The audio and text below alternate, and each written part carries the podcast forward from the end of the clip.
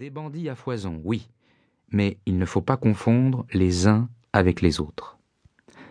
Allez sans crainte à Ajaccio, à Bastia, une bourse pleine d'or pendue à l'arçon de votre selle, et vous aurez traversé toute l'île sans avoir couru l'ombre d'un danger. Mais n'allez pas d'Ocana, à Levacco, si vous avez un ennemi qui vous ait déclaré la vendetta, car je ne répondrai pas de vous pendant ce trajet de deux lieues. J'étais donc en Corse, comme je l'ai dit, au commencement de mars. J'y étais seul, Jadin étant resté à Rome. J'y étais venu de l'île d'Elbe, j'avais débarqué à Bastia, j'avais acheté un cheval au prix susmentionné. J'avais visité Corte et Ajaccio, et je parcourais pour le moment la province de Sartène. Ce jour-là, j'allais de Sartène à Suracaro.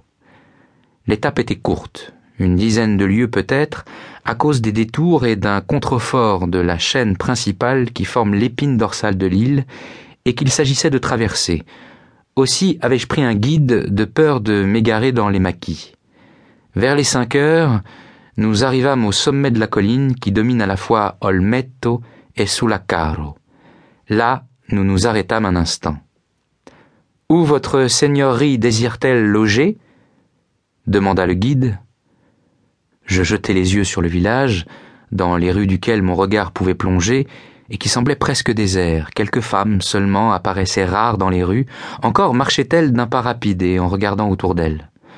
Comme en vertu des règles d'hospitalité établies, et dont j'ai dit un mot, j'avais le choix entre les cent ou cent vingt maisons qui composent le village, je cherchais des yeux l'habitation qui semblait m'offrir le plus de chances de confortable, et je m'arrêtais à une maison carrée bâti en manière de forteresse, avec machicoulis en avant des fenêtres et au-dessus de la porte.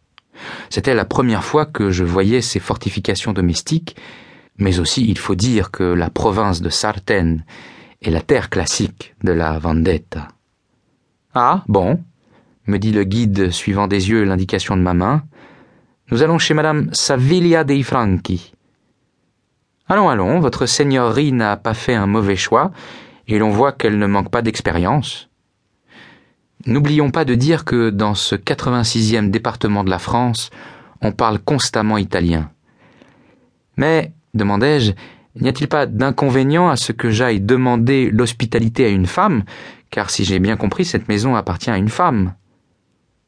Sans doute, reprit-il d'un air étonné, mais quel inconvénient votre seigneurie veut-elle qu'il y ait à cela? Si cette femme est jeune, repris-je, mu par un sentiment de convenance, ou peut-être, disons le mot, d'amour-propre parisien, une nuit passée sous son toit ne peut-elle pas la compromettre? La compromettre?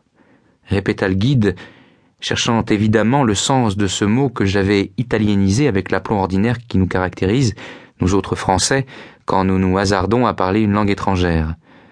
Et sans doute, repris-je, commençant à m'impatienter, cette dame est veuve, n'est-ce pas? Oui, Excellence. Eh bien, recevra-t-elle chez elle un jeune homme? En 1841, j'avais trente-six ans et demi, et je m'intitulais encore jeune homme. Si elle recevra un jeune homme, répéta le guide, eh bien, qu'est-ce que cela peut donc lui faire que vous soyez jeune ou vieux? Je vis que je n'en tirerais rien si je continuais à employer ce mode d'interrogation. Et quel âge a madame Savilia? demandai-je. Quarante ans, à peu près. Ah, fis-je, répondant toujours à mes propres pensées. Alors à merveille. Et des enfants sans doute.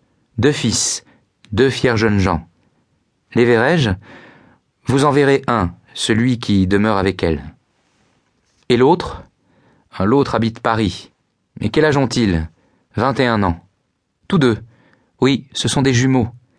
Et à quelle profession se destinent-ils? Celui qui est à Paris sera avocat. Et l'autre? L'autre sera corse. fis-je, trouvant la réponse assez caractéristique, quoiqu'elle eût été faite du ton le plus naturel. Eh bien, va pour la maison de madame Savilia dei Franchi. Et nous nous remîmes en route. Dix minutes après, nous entrâmes dans le village. Alors je remarquai une chose que je n'avais pu voir du haut de la montagne. C'est que chaque maison était fortifiée comme celle de madame Savilia, non point avec des machicoulis, la pauvreté de leurs propriétaires ne leur permettant sans doute pas ce luxe de fortification, mais purement et simplement avec des madriers, dont on avait garni les parties intérieures.